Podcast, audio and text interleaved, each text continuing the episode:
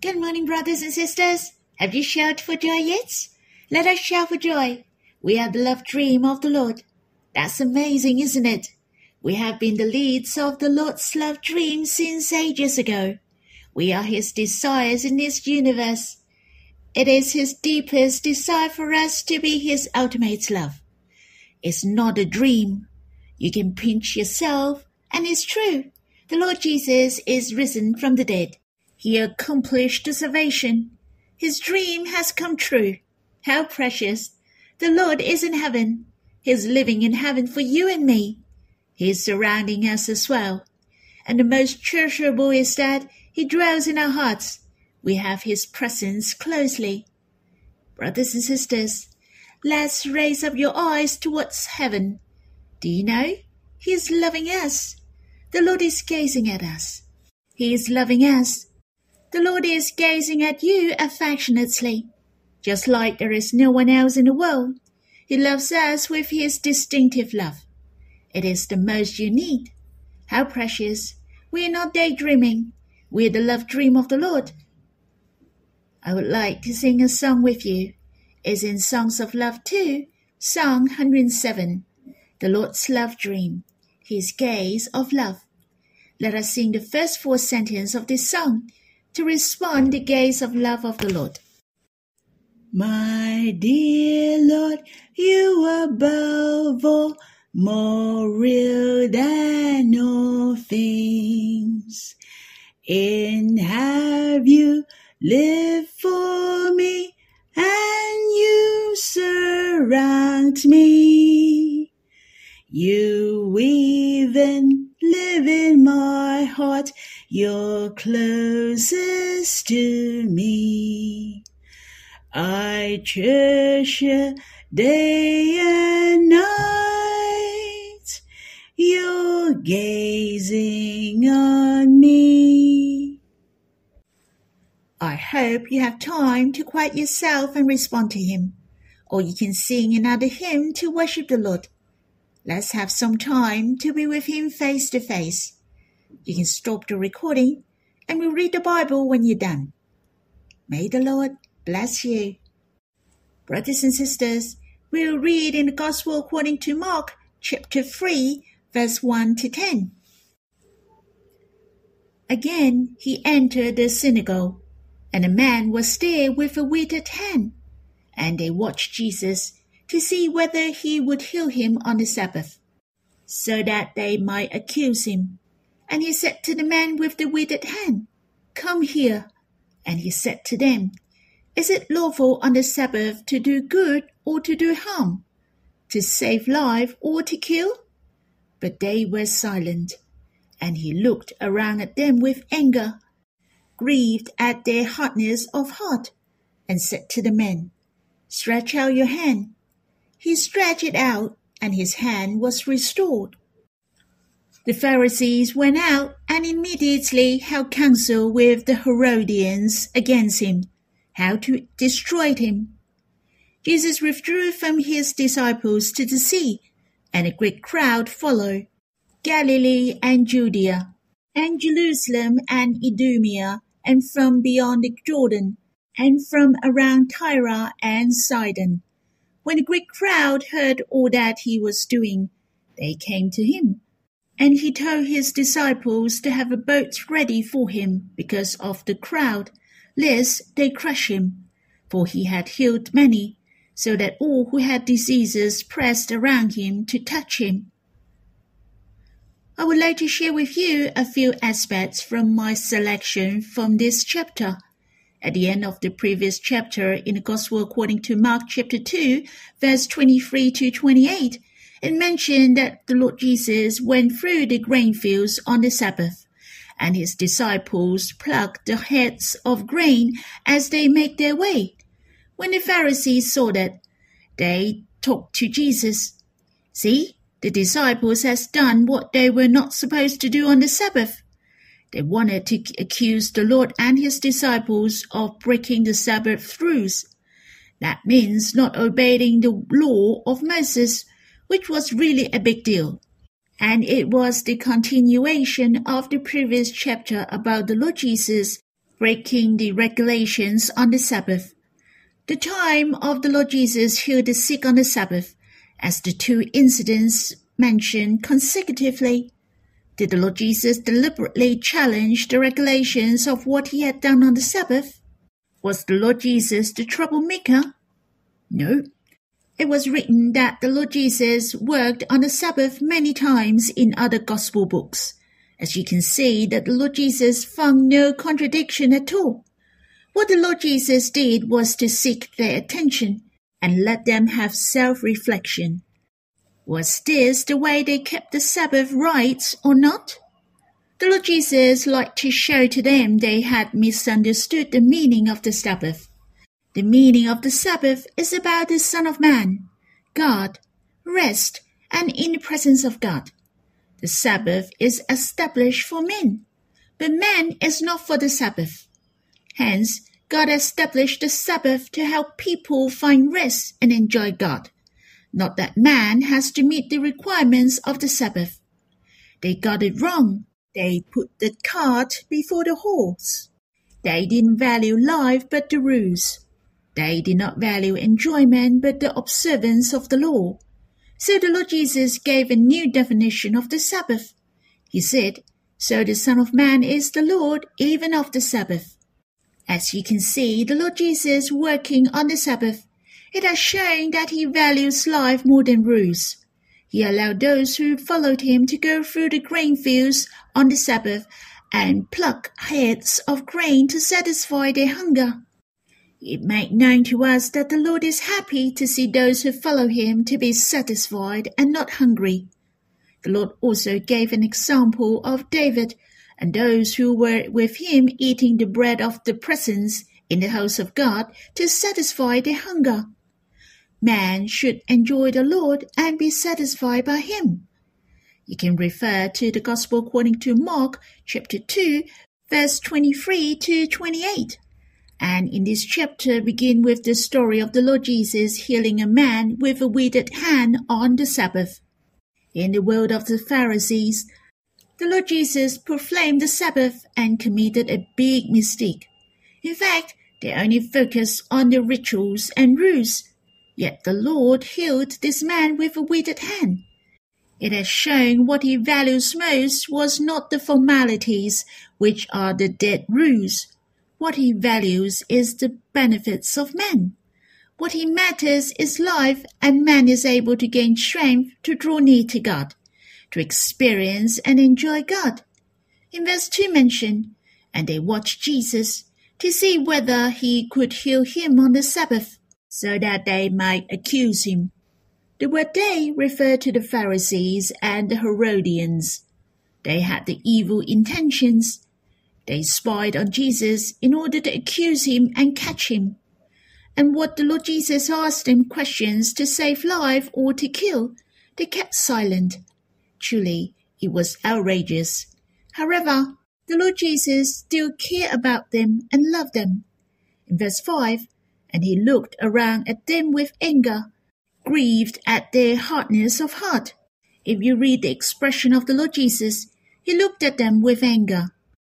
You know that those in front of the Lord were the people with a good status in society, who would dare to look at them with anger?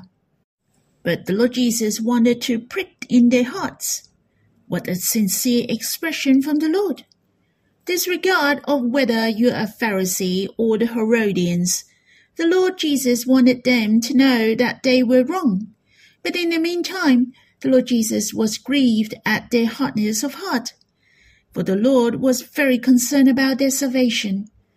Although they have malicious intentions to spy on Jesus in the synagogue in order to arrest him, I felt not only the Lord Jesus performed this miracle was just for this man with a withered hand, but also for their hearts. He hoped those Pharisees and Herodians could realize that he is the Lord of life. They shouldn't harden their hearts. Their heart should be softened and were willing to listen to the voice of the Lord so that they could know God and be saved.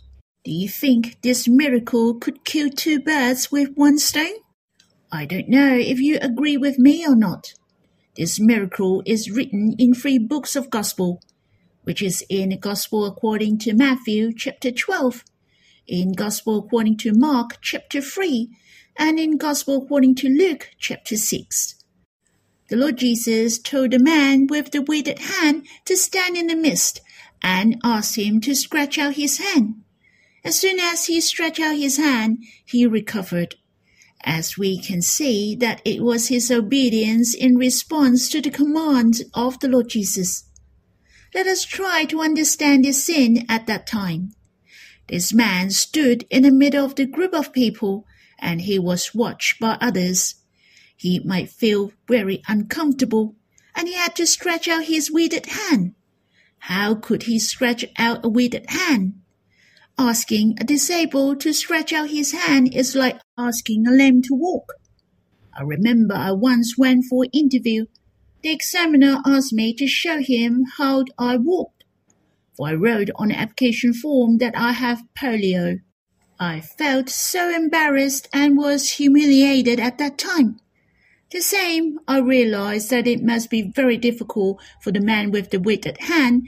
This man might have low self-esteem and have a sorrowful heart. But he chose to seize this opportunity and chose to believe in the Lord Jesus. He believed the words of the Lord Jesus and believed that the Lord could heal him. His heart was willing and he could have the movement of stretching out his hand. When he believed at that very moment, his body was healed, and the most amazing, I believe, was the feeling of his heart. It may be a big surprise to him. He was empowered as soon as he made up his mind to believe. It is reasonable that he had the atrophy of his hand, which withered and paralyzed for many years. The muscles cannot cooperate even if the brain gives the instructions. How could his hand have the movement? How precious! Truly, the Lord is the Lord of life. When we have the submissive heart and be willing to believe in Him and trust in Him, He will give us power no matter in any situation like this man. When he listened and believed, his hand recovered spontaneously and have strength again. It was faster than a jab. It is telling us that the faith of man is the key to experience God and enjoy God. It does not depend on the environment, nor is it based on the reasoning of man. The faith of man can surpass all circumstances. If that man with the withered hand looked at the Pharisees and the Herodians on that day and was frightened, but he looked at the Lord and pay attention to the Lord and listen to him. If we look at the environment and people, we will be frightened brothers and sisters, only when we come before the Lord, pay attention to Him, draw close to Him, and listen to His voice, so we have the bravery and confidence. Next, I would like to share with you what impressed me in verse 7 to 10. Here it was about how many people came to find Jesus because they heard what the Lord Jesus had done.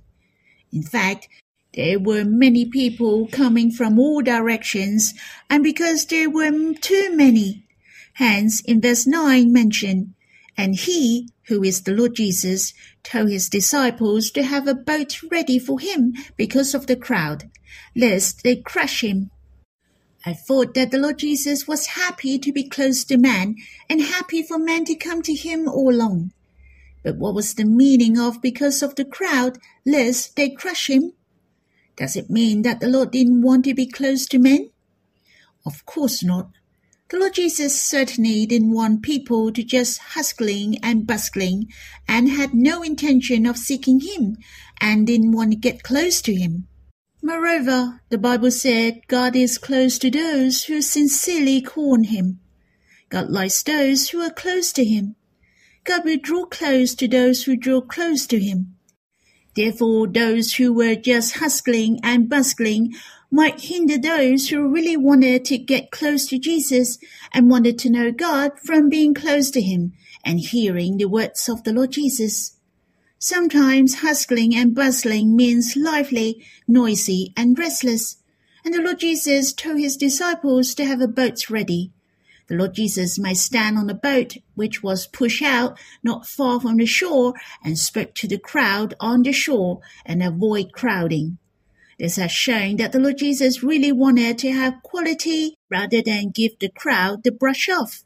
I think that the Lord Jesus loves to live with us leisurely, not in a hurry, not hustling and bustling. Can we see the heart of the Lord? The Lord still likes to have the quality love fellowship with us until now, which is the most enjoyable and leisurely. I hope that we draw near to the Lord and enjoy Him this way day by day. Lastly, I'd like to talk about this small boat. I don't know if you have ever heard that there is a saying, this small boat represents the church, and this passage of the Bible can be interpreted allegorically. But I think it's a bit unconvincing, since I don't agree with it. Thus, I will not interpret this passage of the Bible allegorically. I would rather enjoy it literally. Does it mean that if I don't interpret the boat as the church, then I have interpreted the Bible wrongly? I believe you won't think of it this way. Let us take this as an example. I'm not sure whether the boat represents the church or not. Yet there is one thing I'm sure of. The Lord told the disciples to have a boat ready. I believe he told those disciples who were once fishermen to make use of their skills they once had and to help those who were willing to come before the Lord and listen to his words. I think it is so precious that his disciples used to live as fishermen. Their training in the past and the experience they had received was useful. Although they had laid aside everything and followed the Lord, the Lord still used their skills, their wisdom, their power, their past experiences to help others, and they became a blessing to others. In the same way, what we experience before we believe the Lord will be useful for our serving in the future and in leading people to know the Lord. The Lord will make use of our experience as long as we offer ourselves to the Lord.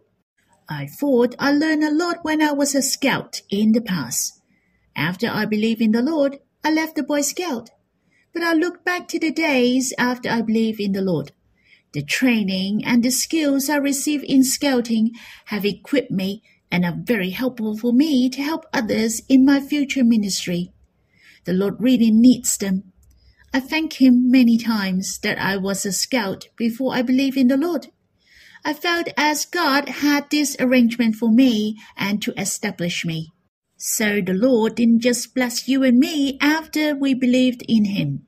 In fact, there was His plan of love and nurtures before we believed the Lord.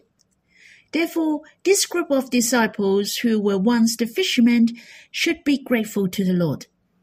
None of it was by chance. Brothers and sisters, let us give thanks to God for our past, present, and future. All are planned by His love.